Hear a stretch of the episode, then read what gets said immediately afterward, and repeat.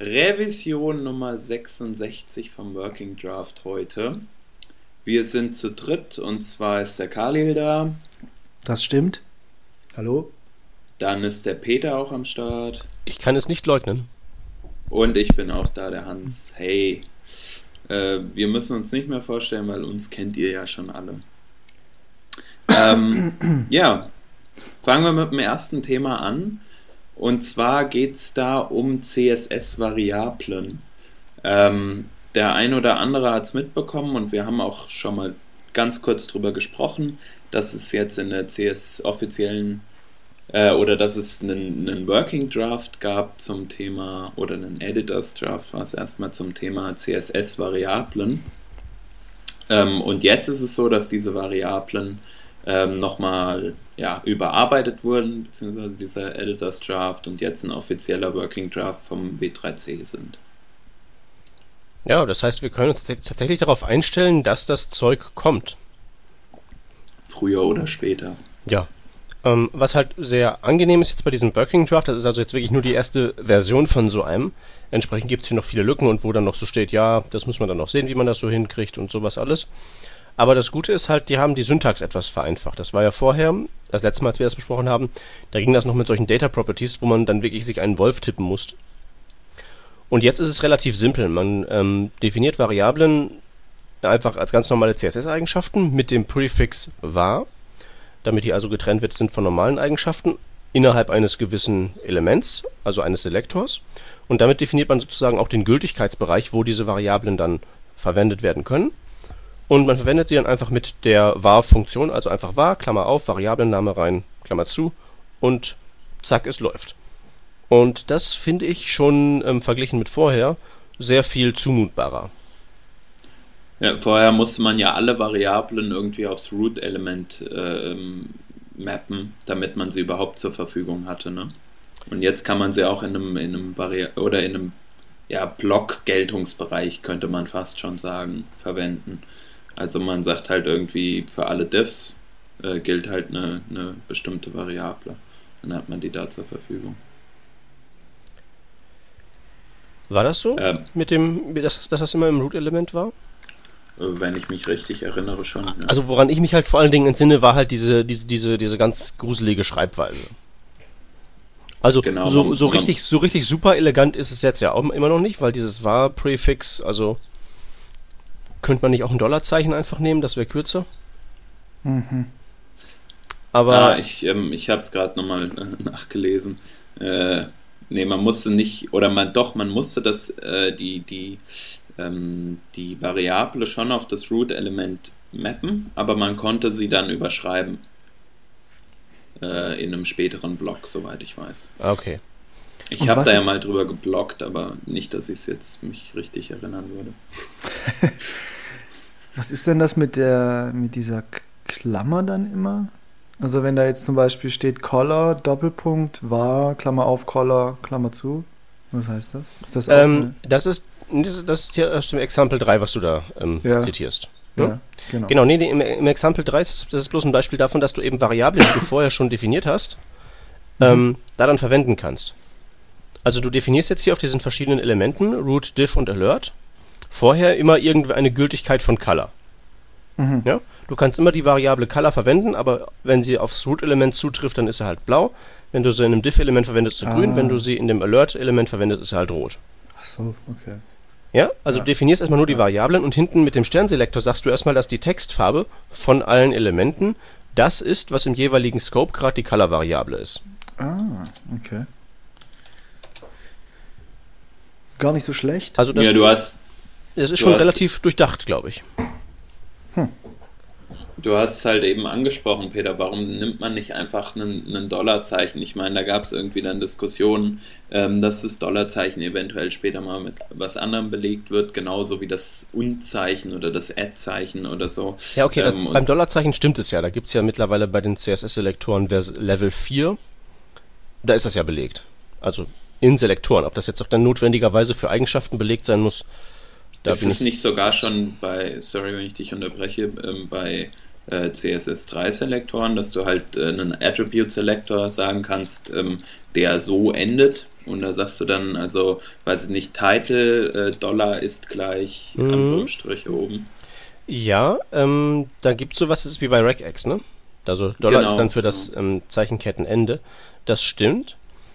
Ähm, aber also äh, trotzdem ist das, ist das halt ein Grund, weil offenbar, wenn, wenn das so ist, wie du das sagst, und ich glaube, es ist so, ähm, dann ist das ja ähm, offenbar trotzdem möglich, dieses Dollarzeichen in anderem Kontext wieder zu verwenden, weil in Selectors 4 machen sie es ja. Dann muss das bei den Variablen auch gehen. Genau, also eigentlich ist es nicht ganz schlüssig, aber vielleicht ähm, tendieren sie halt auch wegen der zwei Use Cases, die es jetzt schon gibt für ein Dollarzeichen, halt äh, dann doch zu was anderem. Und das ich habe es ist doch wirklich ein ganz anderer Kontext hier. Das ist eine Eigenschaft, hör mal. ja, klar. Das kannst klar. du nicht Also verwechseln. ich, ich sehe es eigentlich genauso wie du und ich habe auch eigentlich kein Verständnis vor allem, dass man var minus color schreiben muss. Also var wird hier praktisch oder ein Teil der Eigenschaft, so wie sonst Text minus äh, Decoration oder so, wird hier zu einem zu einem Identifier äh, sozusagen von einem von einer bestimmten äh, Sache gemacht, nämlich den Variablen. Und das äh, finde ich halt nicht so cool. Was natürlich Dadurch- sein kann, ist, dass wir ähm, einen etwas zu HTML ähm, fokussierten Blickwinkel auf die Sache haben. Weil an sich kann man ja CSS auch in komplett anderen Kontexten verwenden. Und vielleicht ist da das Dollarzeichen dann eher ein Problem in Eigenschaftsnamen. Keine Ahnung, ich saug mir jetzt was aus den Fingern, ne? Nee, stimmt natürlich, hast du schon recht. Also, Aber dann ist die äh, Frage eben, warum geht es in Selektoren? Also das kann auch nicht sein. Nee. So. Die Preisfrage ist dann überhaupt, ob uns perspektivisch das überhaupt großartig interessiert. Wird uns das dann nicht eines Tages sowieso alles von ähm, dann wahrscheinlich SAS Version 7 oder so vom Leib weg abstrahiert? Ja, also ich verwende äh, natürlich auch irgendwie so einen Preprozessor. Ähm, allerdings ähm, können die ja das schon, schon wesentlich oder können die das ja wesentlich ausgereifter äh, oder können dann halt äh, Mixins verwenden oder was weiß ich. Aber der Schritt ist ja sozusagen diese Goodies, die sozusagen äh, in, in SAS drin sind oder auch in Stylus oder was auch immer, ähm, dass man die halt nach CSS portiert, in Anführungsstrichen, und CSS so flexibler und, und besser macht. Und dann, dann Ja, braucht man es- vielleicht es irgendwann. Ist ja, es ist ja mehr als eine Portierung.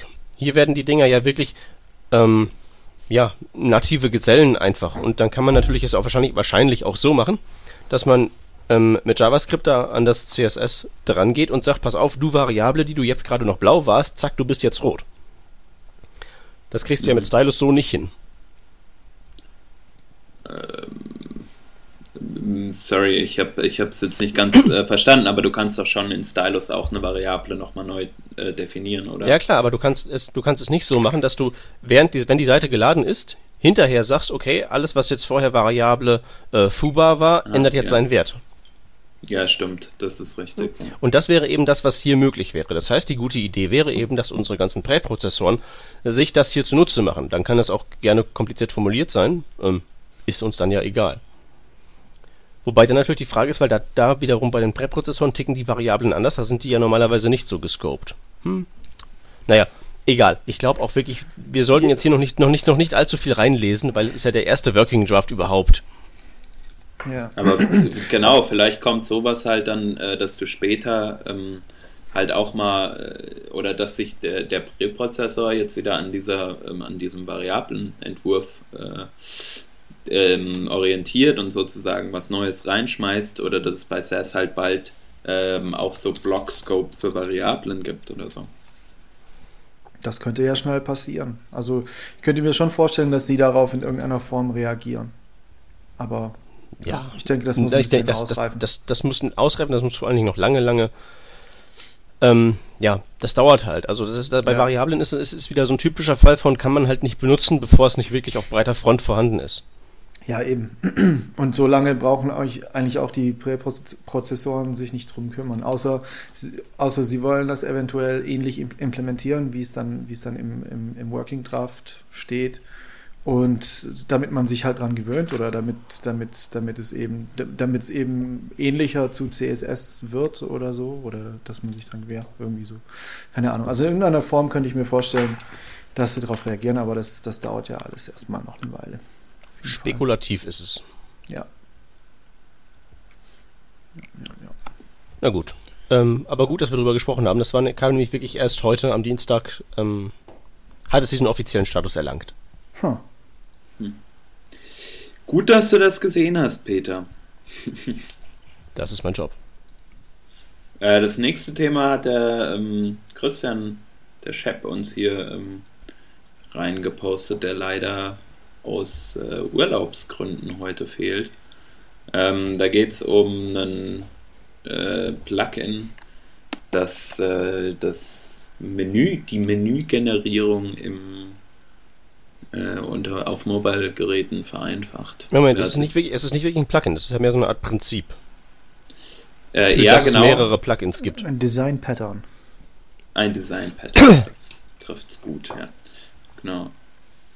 Und zwar geht es äh, in diesem Design-Pattern darum, und das haben wahrscheinlich die meisten von euch schon mal irgendwo gesehen, ähm, dass man halt eine lange Navigation hat und äh, die auf einem auf einem äh, Mobile Device mit einem recht kleinen Bildschirm irgendwie nicht so cool aussieht. Äh, wenn man dann die Seite, äh, diese Navigation halt nicht so darstellen will, wie sie ist, sondern zum Beispiel ein natives Element nutzen will, ähm, benutzen manche Seiten halt einen, einen Select-Bar weil ein Select sieht zum Beispiel auf dem iPhone recht schön aus, da kann man so durchscrollen und so und hat, hat ein natives Element, was super gut funktioniert eigentlich. Ähm, und auch auf dem, auf dem Android-Phone sehen Select-Menüs, ähm, glaube ich, ähnlich aus.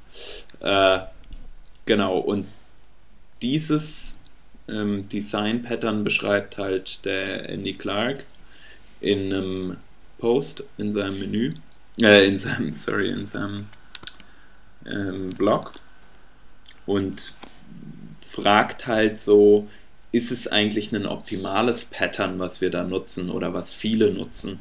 Ähm, oder könnte man nicht eigentlich was Besseres machen, was von ähm, vielen Leuten vielleicht besser verstanden wird und was halt auch im Endeffekt schöner aussieht und nicht unbedingt so hässlich wie ein Select-Button? Wie ist eure Meinung dazu? Ja, also, ähm, die, die Frage ist ja immer, wenn wir das nicht machen, was machen wir stattdessen? Wenn wir also auf unserer Seite eine elendig lange horizontale Navigation haben und das Device immer kleiner wird, dann müssen wir ja irgendwo mit dem Platz einsparen. Und irgendwann ist dann der Punkt wahrscheinlich gekommen, in dem man, in dem die einzige Alternative ist, das einfach Navigationspunkt unter Navigationspunkt zu packen. Also, dann ist man nicht mehr horizontal, dann ist man eben vertikal. Wenn aber die Navigation schon so lang ist, dass man im Horizontalen damit Probleme kriegt, wird die am Vertikalen auch ziemlich lang sein. Ähm, das heißt, man geht auf die Seite, hat einen Haufen Navigationspunkte und sonst erstmal nichts. Dann darf man erstmal ähm, rumscrollen. Ist das die Lösung? Weiß ich nicht. Ähm, so ein Select-Ding, okay, das sieht vielleicht ähm, nicht notwendigerweise hässlich aus. Es sieht eben aus wie ein natives Bedienelement. Was kann man da stattdessen machen? Man kann das eventuell mit JavaScript hinskripten. Und dann ist natürlich die Frage, dann ist es, das ist natürlich auch nicht, nicht unproblematisch. Ne? Sowas muss eben bedienbar sein, das muss dann barrierefrei sein. Ähm, weiß ich nicht. Äh, also so, so schlimm habe ich bis jetzt, also erstens habe ich es nie wirklich so wahrgenommen, dass besonders viele Seiten das mit diesem Select-Menü machen. Und wenn ich es gesehen habe, hat mich das eigentlich nicht so jetzt, ist es mir nicht ins Gesicht gesprungen im Sinne von, bäh, hässlich. Euch? Mhm. Also ich, ich weiß nicht, also ich finde es zum einen gut, ähm, zum anderen halt ähm, dieses Unnatürliche einer Navigation. Also für mich ist halt ein, ein Select-Menü irgendwie nicht eine natürliche Navigation, aber es ist halt schon ein Auswahlmenü und wenn man halt die Seite auswählt, ähm, es hat ja auch wieder was Intuitives. Äh, wir haben jetzt ähm, für einen Kunden einen Mobile, eine Mobile-Webseite geplant.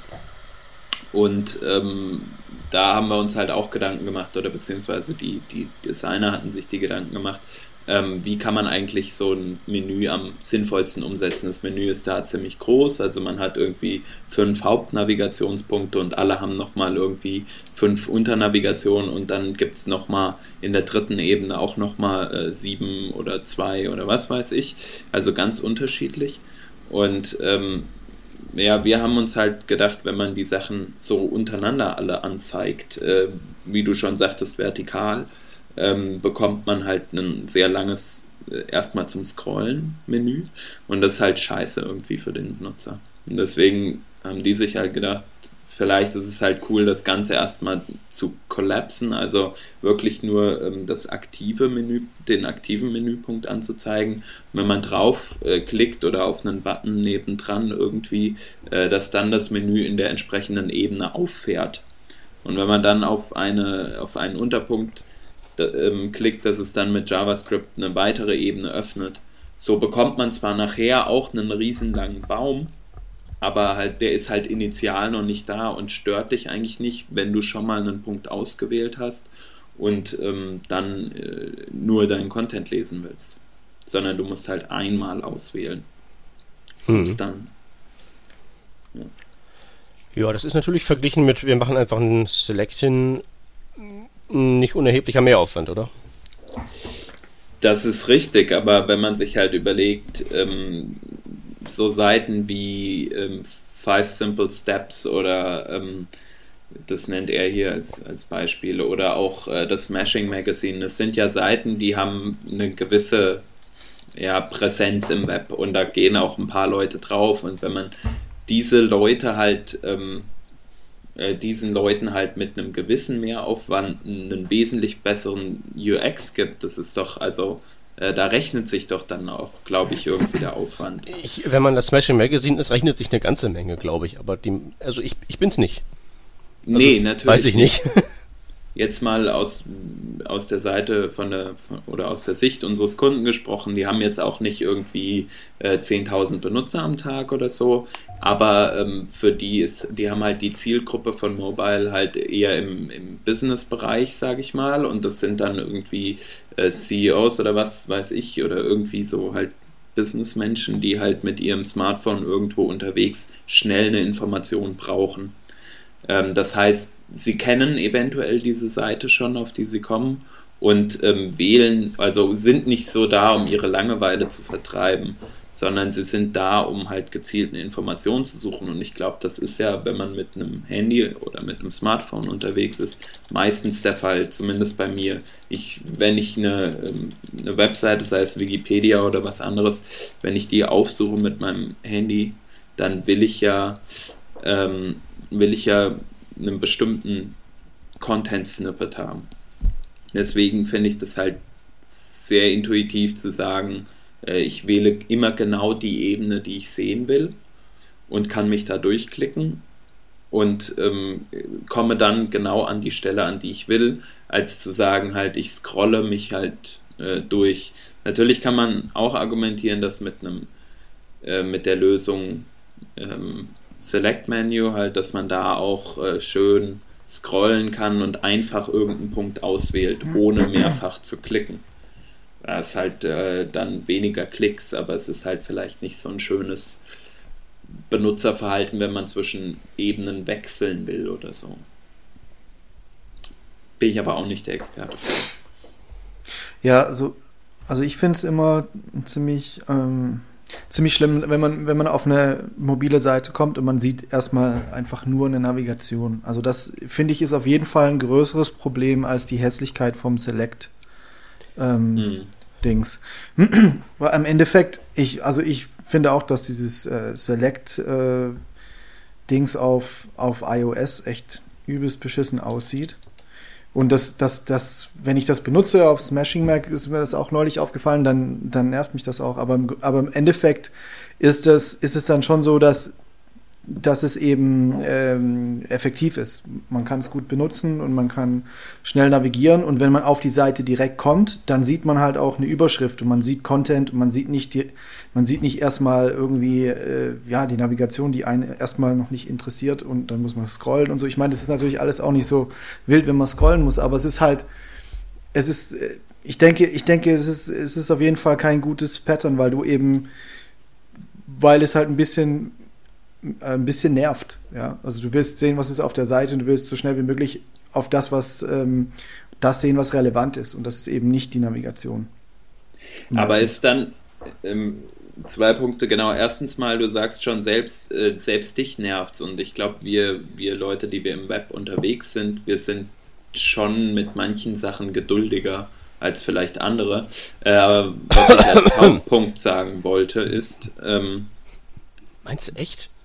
Also ich meinte es nicht, aber. Also ich, ich schon. Ich bin, eher, ich bin eher so vom Gegenteil überzeugt, weil, ähm, naja.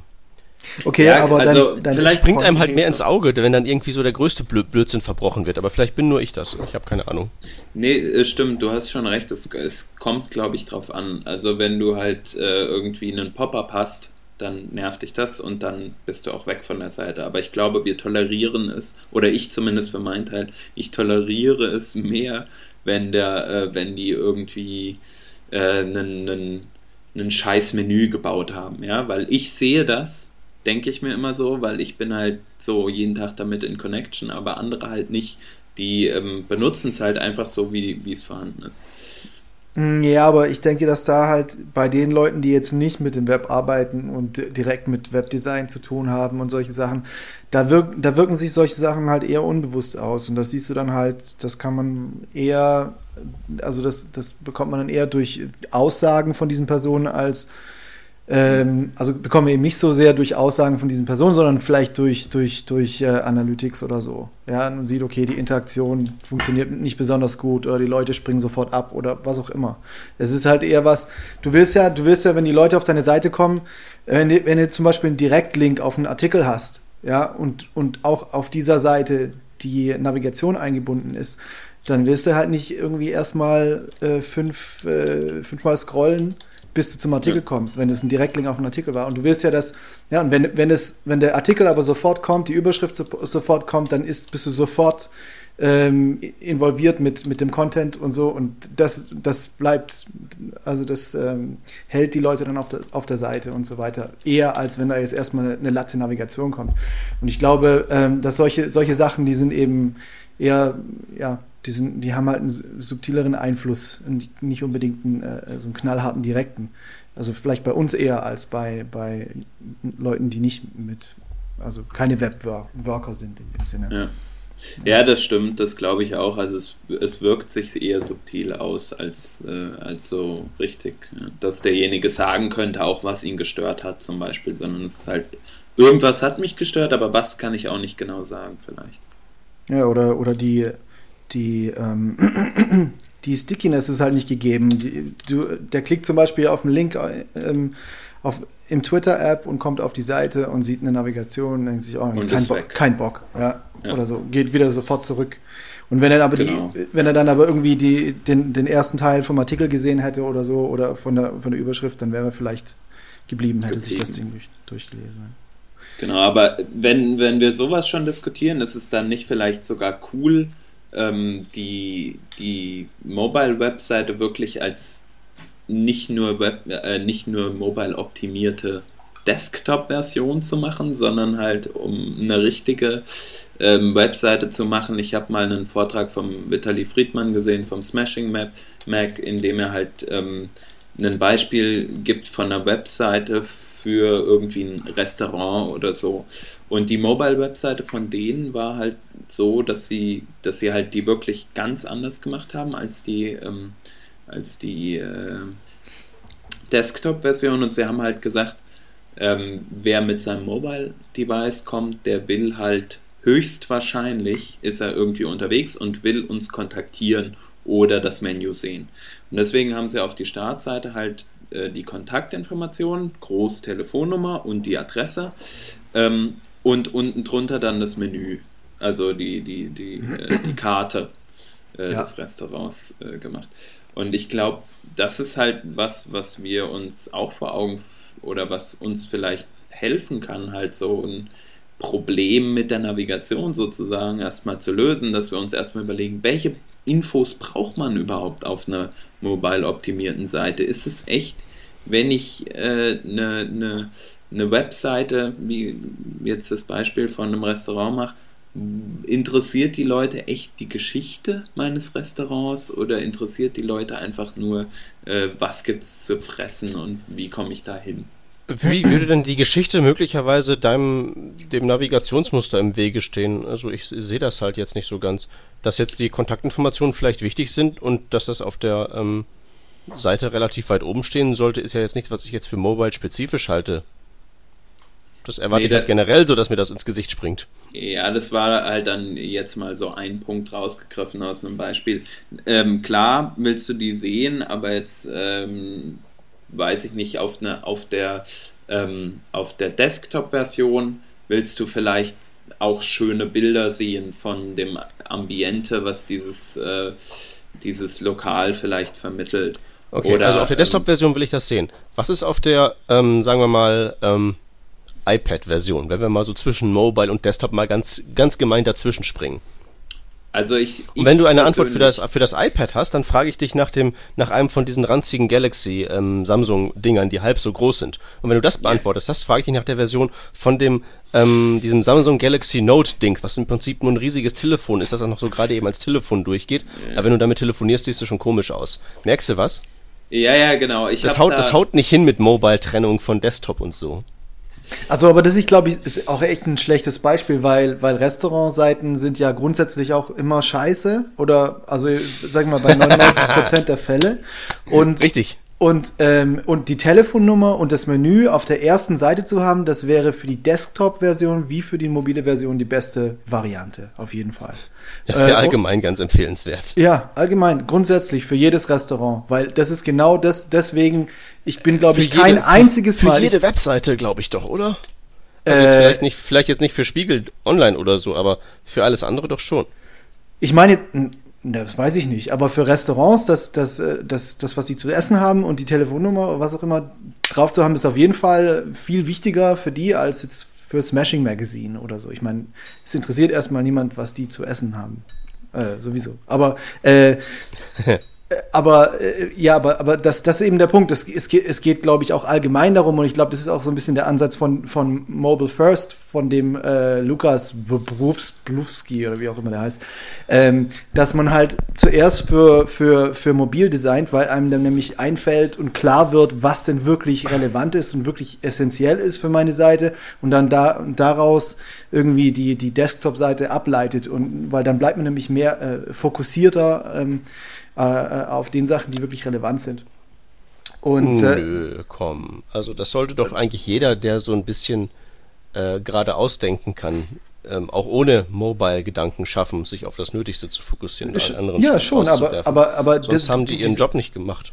Ja, ja, schon, aber das, äh, das passiert halt meistens oder oft nicht. Und, und, und der Mobile First Ansatz, der hilft halt. Und das ist aber wirklich so, weil du musst halt, dadurch, dass du so, so einen eingeschränkten Platz hast, ähm, musst du dich halt zwingen, weißt du, weil es gibt, glaube ich, viele, die einfach sich von, wenn sie so viel Platz haben und Desktop und so, vielleicht noch vom Print kommen oder was auch immer, dann wollen sie alles Mögliche auf die Seite packen und denken nicht wirklich drüber nach und der Kunde will was weiß ich was. Aber wenn es, wenn es, wenn es mobil ist, dann äh, muss sogar der Kunde sich damit abgeben, dass, dass man sich aufs Wesentliche konzentrieren muss und so weiter. Und der Designer muss sich noch mehr anstrengen als sonst und was weiß ich.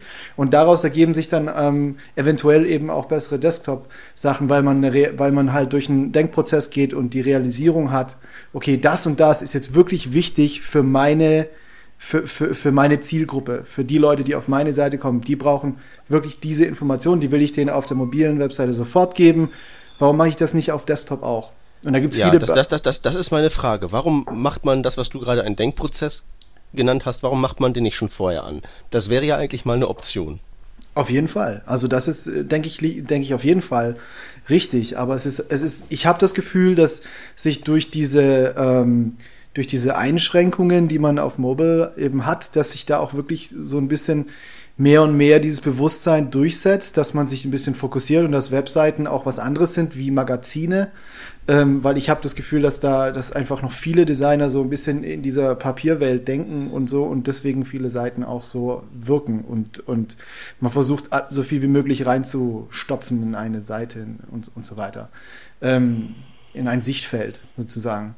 Und das, das finde ich grundsätzlich, finde ich grundsätzlich gut. Und deswegen finde ich, um, zu, um auf, auf die Diskussion zurückzukommen, dieses Menübeispiel, dieses Restaurantbeispiel war wahrscheinlich gar nicht, so, gar kein so gutes Beispiel, weil du halt in dem Fall nicht wirklich einen Unterschied brauchst zwischen Mobil und Desktop. Und, und beides eben denselben Fokus hat, eigentlich, von dem, was die Leute wollen. Jedenfalls geht mir das so. Also bei Restaurantseiten würde es mir ja schon reichen, wenn die mit der Hintergrundmusik aufhören würden. Das wäre sehr gut, ja. Und mit den, mit den Flash-Bildergalerien und so. Es Ah, gibt das auch, auch- gute. Es gibt auch gute Restaurants. Ja, natürlich, das sind aber das, das, sind, das. Ja. da ist dann aber auch meistens nur die Webseite gut. Das kann sein. Ähm, Ja. Es gibt ja, vielleicht gibt es eine oder so. Keine Ahnung. Einer auf der ganzen Welt. Okay, also ähm, wollen wir mal so in Richtung eines Fazits rudern? Ähm, gibt's Ist, ist, ist ein schwieriges Thema. Ja, auf jeden Fall. Ich denke, das Ja, ist noch also ich- nicht zu Ende ge gedacht oder zu Ende experimentiert. Das Es Ganze. gibt viele Lösungsansätze und es kommt drauf an, welchen man verwenden sollte, glaube ich. As always, it depends. Das ist, das ist sehr diplomatisch, finde ich großartig. Danke. Alles klar. Ähm, das nächste Thema ähm, ist ein Wunschthema von wem? Von Khalil, glaube ich, ne? Äh, hallo, wie? Was Ich, glaub, ich, glaube nicht, ich glaube nicht, dass das ein Wunschthema ist. Es ist ein Thema, bei dem wir uns nicht sicher sind, ob wir es besprechen sollen. Ach so, ja. Ja. Das brennten Eich-Thema. Ja. Ah, Also kurz, kurz zur Sachlage. Äh, die Kalifornier hatten einst eine Diskussion darüber, ob sie sich einen Verfassungszusatz geben wollen, der ähm, gleichgeschlechtliche Heiraten verbietet, wenn ich mich recht entsinne. Und wie das halt oft bei solchen Diskussionen da drüben äh, in Übersee ist, das wird vor allen Dingen mit ähm, Geld geführt und der gute Brandon Ike hat eine äh, vierstellige Summe springen lassen, äh, für diesen Verfassungszusatz, das heißt also für die ähm, Beschneidung der Rechte der Schwulen. Und dann gab es so ein kleines äh, Shitstürmchen im Web, aber das war halt wirklich eher so klein. Und ähm, die Frage ist halt jetzt, ist das ein Thema, das wir interessant äh, finden, das wir besprechen sollten? Oder sollte man halt einfach sagen, ja meine Güte, jeder Jack, äh, nein, jeder Nerd ist anders und ähm, das einfach so hinnehmen? Ähm, ich muss ehrlich sagen, ich habe mir darüber Gedanken gemacht. Das steht schon ewig. Also erstens, das ist lange her. Punkt eins. Punkt zwei ist, das steht auch schon ewig lang in unserer ähm, Trello-Liste hier für die Sendungsthemen. Und ich habe lange überlegt und ich weiß nicht, ob wir das besprechen sollen. Ich auch, bin dazu keinem, zu keiner Conclusio gekommen. Weil es ist halt keine Technik, was eigentlich unser Thema wäre. Andererseits, ähm, ja, finde ich so eine Haltung schon ein bisschen unmöglich. Deswegen bin ich sehr unentschlossen. Ja, was, was, was kann man dazu sagen? Ich meine, ähm, grundsätzlich, die Reaktion ist, ist, ja, ist ja grundsätzlich wahrscheinlich bei den meisten, dass, dass man denkt, okay, was, was für, also dass es halt, ähm, also ich denke, ich denke, was, was, was auf jeden Fall so eine, eine stärkere Reaktion irgendwie, wie soll man sagen, ähm, mir fällt das Wort nicht ein, egal, ähm, provoziert hat, genau, ist das, dass er ja, er hat eine Sprache, er hat diese Sprache gemacht, JavaScript, die, die irgendwie äh, viele Leute toll finden, mit denen viele Leute jetzt arbeiten und es steht für, für, für offene Standards und für Open Source und für Webentwicklung und so weiter und dann kommt er her. Ähm, darf, ich, darf ich noch einfügen, dass, dass, dass er nicht nur der Entwickler dieser Sprache ähm, war, sondern weiterhin noch CTO von Mozilla ist. Mhm, ist er, ja. Aber er ist jetzt, wie aktiv ist er denn in der Weiterentwicklung der Sprache? Ist er, das macht ja diese, machen ja diese ECMA-Leute, oder? Oder ist er da Ja, auch mit dabei? Der ist Ja, ist ja selbstverständlich der aber sowas von dabei. Er ist Oder? erstens der Vorsitzende vom Ganzen, dann ist er noch der ähm, Erfinder vom Ganzen, also sein Wort hat Gewicht und dann ist er eben noch ähm, im Auftrage eben von Mozilla da am Start. Ja. Also der hat Ja, schon okay. ein, zwei Dinge zu sagen, glaube ich. Also die Sache, die du jetzt ansprichst mit Mozilla, ist natürlich, Mozilla ist ein freier Browser ne? und, und, und sagt so von sich, wir sind äh, das Open Web und, und machen super viel in diese, diese Richtung. Und er ist ja, glaube ich, auch CTO, also technischer Leiter von Mozilla. Ähm, er hat also auch ein, eine gewisse Position da und ein gewisses ähm, Ansehen und, äh, weiß ich nicht, ähm, ja, ähm, einen ne gewissen Stand einfach und natürlich auch in dieser Community. Ähm, und das ist natürlich eine Sache, wo halt viele sagen, es kann ja eigentlich nicht sein, dass er so ähm, zum einen so, so, so weltoffene Sachen unterstützt, wie äh, freie Software und, und äh, alles gut und bla bla bla. Und zum anderen ähm, aber dann sowas, äh, wenn es dann an den Menschen an sich geht, halt äh, da dann sagt, äh, bitte Einschränkung. Naja, das Problem, das, das, das also ist ja... Also ich, ich, ich sehe da tatsächlich jetzt keinen notwendigerweise Zusammenhang zwischen unsere Software muss frei sein und dem Thema. Ja, im Endeffekt, im Endeffekt kann er denken, was er will. Aber meine Reaktion, ich muss mal ganz, ich muss ganz ehrlich sagen, meine Reaktion, äh, ich weiß nicht wie, also ja, die ist sicherlich nicht ration, rational, aber meine Reaktion ist, wenn, wenn man da, wenn ich das sehe und, und wenn ich dann darüber denke, was das für ein, für ein, äh, für ein Mensch ist, dann ähm, und wie der denkt, dann habe ich weniger Lust, die Sprache zu verwenden. Ja, und die, und, die, und da, da gibt's dann halt, da gibt's, weil, weil er dafür, weil er der ist, der die geschaffen hat und weil er sie er mitbestimmt, wie, wie sie sich weiterentwickelt und so weiter, obwohl das miteinander überhaupt nichts zu tun hat, aber irgendwie hat, hat ja, ähm, für mich hat das, das ganze Open Source und Web und Webstandards und so weiter auch ein Gefühl und seine Einstellung zu diesem Thema und dass er da Geld spendet, ähm, das gibt mir ein schlechtes Gefühl und ähm, wundert mich halt. Also ich halte es für, für dumm, ähm, diese, diese Einstellung zu haben, äh, im Prinzip. Aber am Ende muss man eben akzeptieren, dass er sie hat, weil ähm, er hat im Prinzip ein Recht darauf. Also da, da gibt es natürlich keine Frage. Und ähm, es ist ja egal, ob er bei Mozilla arbeitet oder wem auch immer, wenn er halt diese, wenn er diese Einstellung hat, dann hat er sie. Und ähm, er hat auch ein Recht drauf und fertig. Aber ich denke, ich denke wahrscheinlich das, was die Leute stört, ähm, im Endeffekt ist, dass die meisten Leute eben nicht diese Einstellung haben und dass sie eben dann, dass da einen Konflikt gibt mit, mit dem, also man idealisiert wahrscheinlich auch so ein bisschen die Leute, die in dieser Szene arbeiten oder äh, in dem Bereich arbeiten und, und einfach für so einen großen Einfluss haben und so weiter. Und ähm, ja, also ich glaube, das sind einfach persönliche Konflikte und da muss man, da muss man halt damit am Ende, am Ende kann man da nichts anderes machen, als zu sagen, okay, äh, einfach weiter im Text, ich mache jetzt das, was ich will, weil, weil, weil äh, du kannst, was willst, was willst du sagen? Du kannst nur sagen, hey, du bist ein Idiot, ja, aber ähm, du musst halt dir, du musst mit dir klar werden, ob du dann noch weiterhin ähm, Mozilla benutzen, also Brow äh, Firefox verwenden willst und JavaScript verwenden willst oder nicht. Ähm, aber eine andere Konsequenz kannst du nicht haben. Du kannst ihm ja nicht verbieten, was, was er denkt. Aber er ist auf jeden Fall, er ist auf jeden Fall ziemlich duschbergig rübergekommen. Erstens mal mit dieser Spende und zweitens dann mit seiner Reaktion. Das war ja auch ein bisschen ähm, daneben alles irgendwie. Aber äh, was willst du machen? Ähm, ja, ich, ich habe einen Vorschlag, was man machen, was man machen kann. Äh, und zwar ähm, hat es ähm, zufälligerweise zur gleichen Zeit ein ähm, Posting gegeben vom David Flanagan, dem Autor des dicken JavaScript-Buchs mit dem Rhinoceros drauf, zu einem, äh, ja, aus anderem Anlass, aber das passt halt hier ganz gut rein. Und zwar heißt dieser Artikel ähm, JavaScript, it's a language, not a community. Und ich glaube, das ähm, trifft es. Ähm, es wird immer so gern davon geredet, so die JavaScript-Community oder so, als sei das halt einfach so der, der ähm, eine irgendwie geartete einheitliche, ähm, ein einheitlicher Korpus von irgendwas.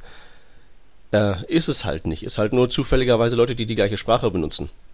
Also der Aufhänger, ähm, den er in seinem Artikel hat, war halt eben, dass, dass die Leute halt eben äh, ja, viele JavaScript-Leute machen es halt, die machen ihre Konferenz oder ihr Meetup und gehen danach kräftig einen trinken und dann haben halt einige sich beschwert, das machen ja alle, aber ich, ich bin nicht so der große Trinker, das ist doch doof, muss das denn sein? Und dann gab es halt hämische Kommentare auf Twitter, wie das halt so läuft. Und ähm, ich glaube, da sagt der gute Mann halt was ganz Richtiges, das muss man halt irgendwie, auch wenn es schwerfällt, nicht als Community begreifen, sondern halt eben so als, als, als Sprachgemeinschaft. Das ist halt so eine, ja, Sprachgemeinschaft. Ich meine, wie bei allen anderen Sprachen auch, ne? Wir reden alle Deutsch. Seid ihr in einer Community mit der CDU? Ich denke nicht. Ja. Ne? Ähm, ja, ja, also, ist richtig. Also im, im, Endeffekt äh, gibt es da eigentlich nichts groß dazu zu sagen, wenn man drüber nachdenkt, glaube ich. Also, weil du kannst im Endeffekt kannst du nur sagen, ja, äh, das ist eine Sprache und ähm, der Typ, der sie gebaut hat, halt, ist halt, stellt sich halt eben überraschenderweise doch als ziemlich großkalibriger Arschpirat heraus. Mhm. So ist das. Und damit muss man leben. Oder Ja. halt, und, oder und, man, und, und vielleicht einfach so mal, und, und eben, was du schon sagtest, so dass dieses Level der Heldenverehrung vielleicht mal so ein bisschen zurücknehmen ja, genau. und dann äh, ähm, klappt das schon. Ich meine, ach, diese ganzen Neandertaler sind doch eher am Verlieren. Sowieso. Das sind Rückzugsgefechte. Bald gibt's die nicht mehr. Hoffen wir's. Genau. Äh, wollen wir das Thema damit mal abschließen? Ja, Ja, können wir der gerne. Chat machen. meckert auch schon. Ja, ja, Dann ist ist sehr gut. sowieso schon die ganze Zeit. Okay, ähm, dann kommen wir wohl noch zu einem letzten Thema und zwar ist es äh, ein, ein internes Thema. Äh, Das, also äh, hier überschrieben ist es mit dem, mit dem Titel Werbeblock. Sag ich doch, intern, intern von uns Werbung. halt. Genau, Verbraucherinformationen aus erster Hand. Äh, okay, dann ähm, will ich mal, ich fange einfach mal an. Wir haben ja genug ähm, Werbematerial hier Lust zu werden.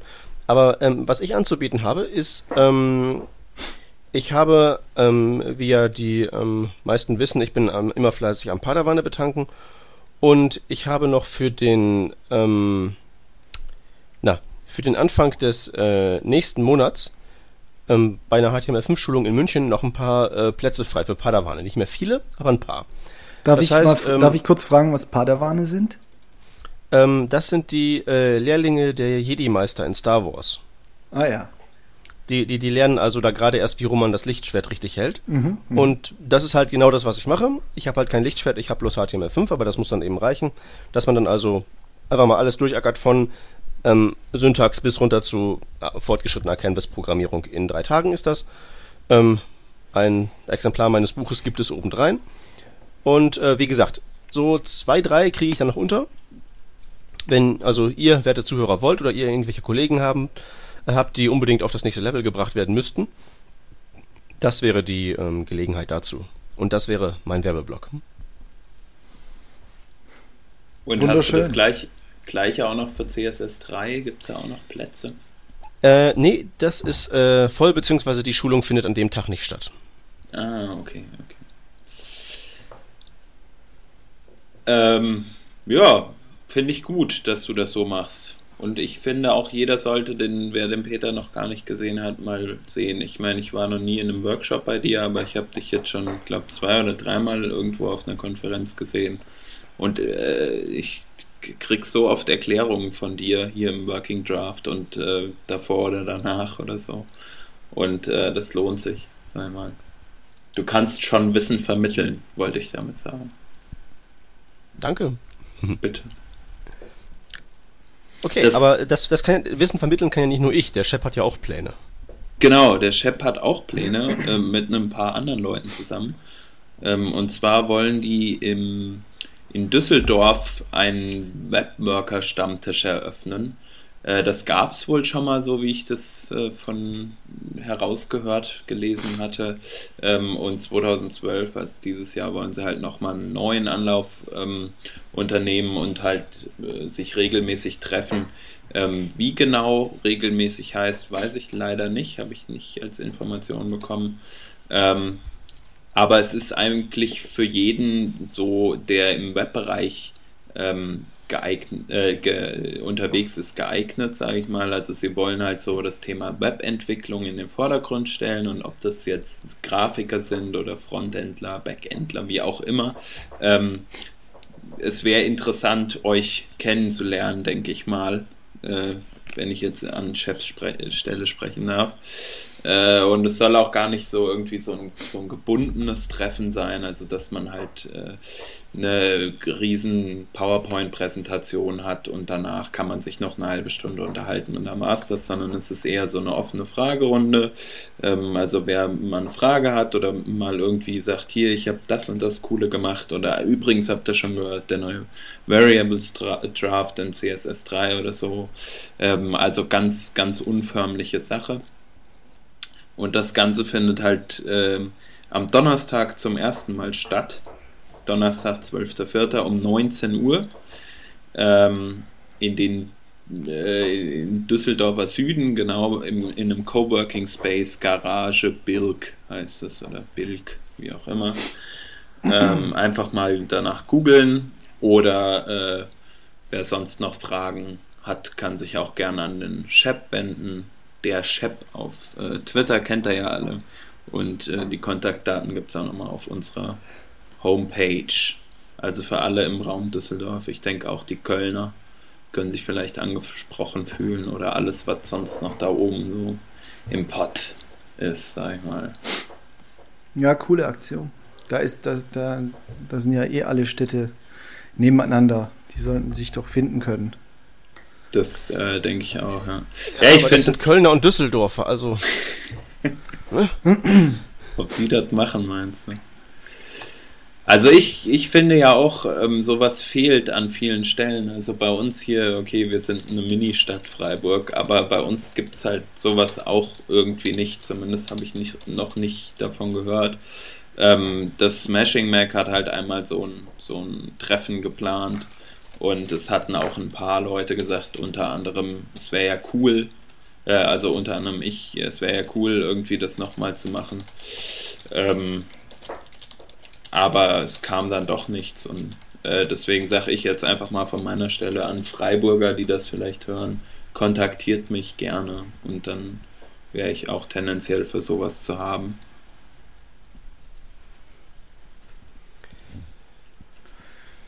Ja, cool.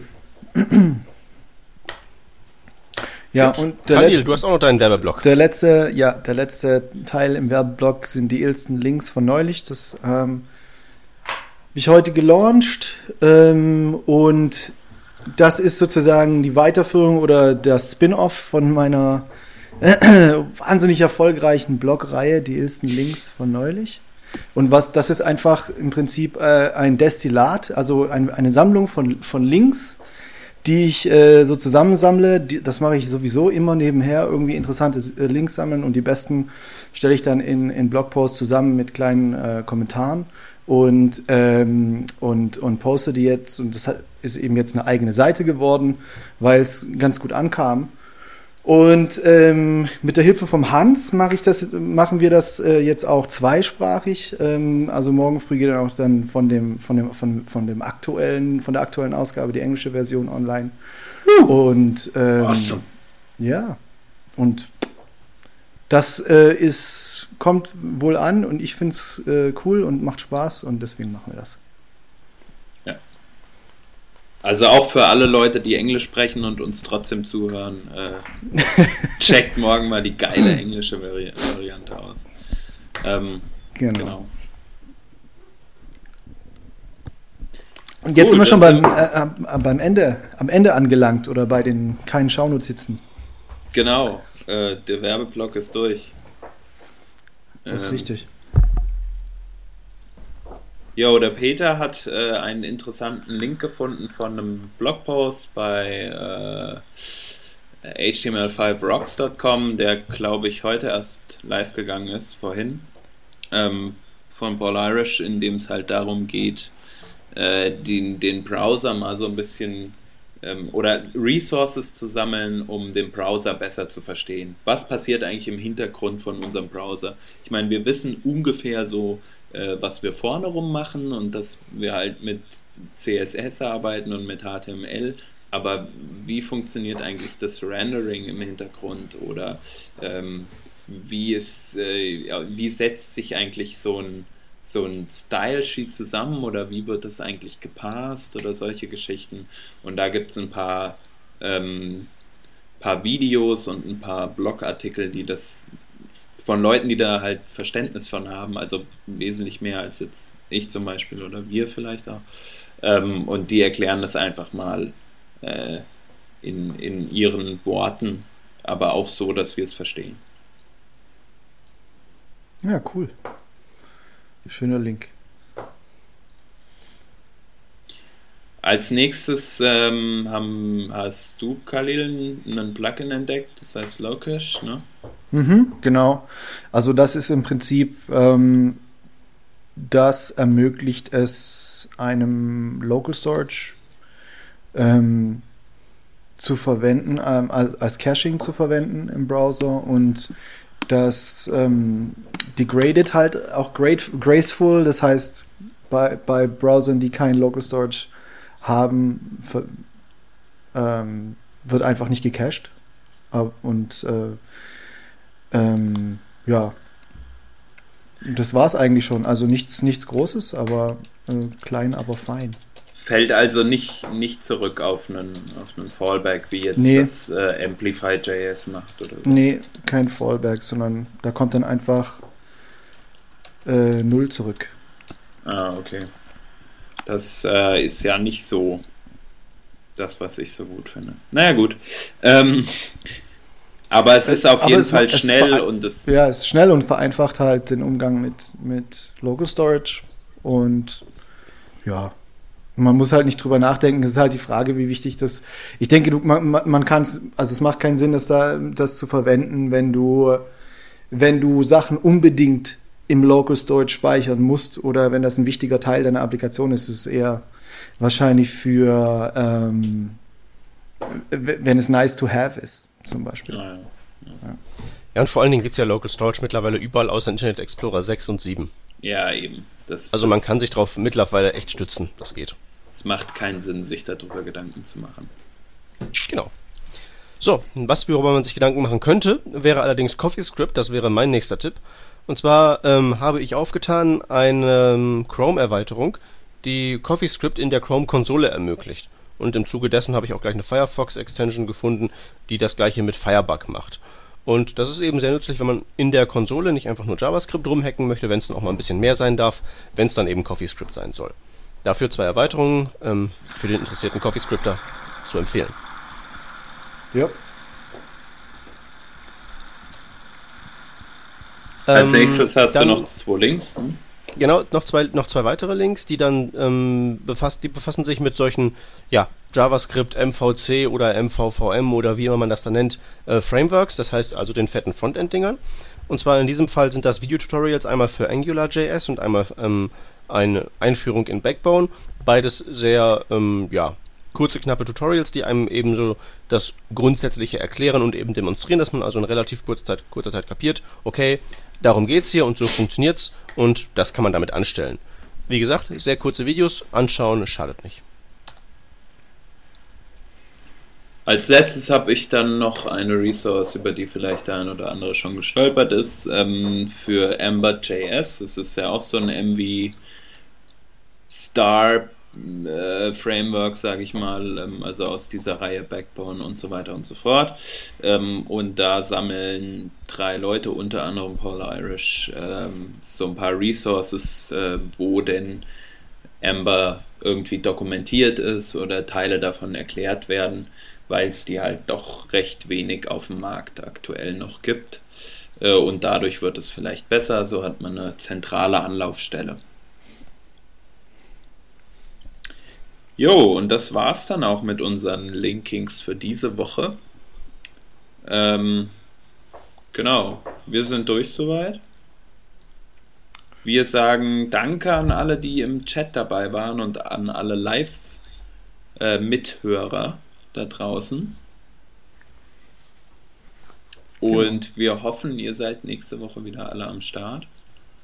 Äh, mit dann noch cooleren Themen als diese Woche. Yeah. Okay. Dann würde ich sagen, macht's gut. Jo, ciao. Tschüss.